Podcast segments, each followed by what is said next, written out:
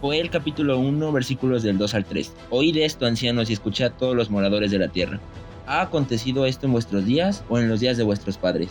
De esto contaréis a vuestros hijos y vuestros hijos a sus hijos y sus hijos a la otra generación. ¿Qué es lo que contaremos?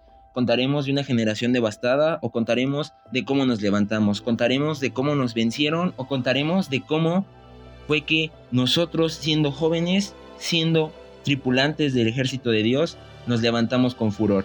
Hablaremos de cómo fue que nos quedamos callados o de cómo fue que levantamos nuestra voz. O hablaremos simplemente de cómo tal vez te, te atemorizó una noticia o tal vez el hecho de que una persona tocó tu corazón de forma que tuviste miedo y ya tu fe se devastó. ¿Qué es lo que hablaremos a la próxima generación? ¿De devastación o de amor?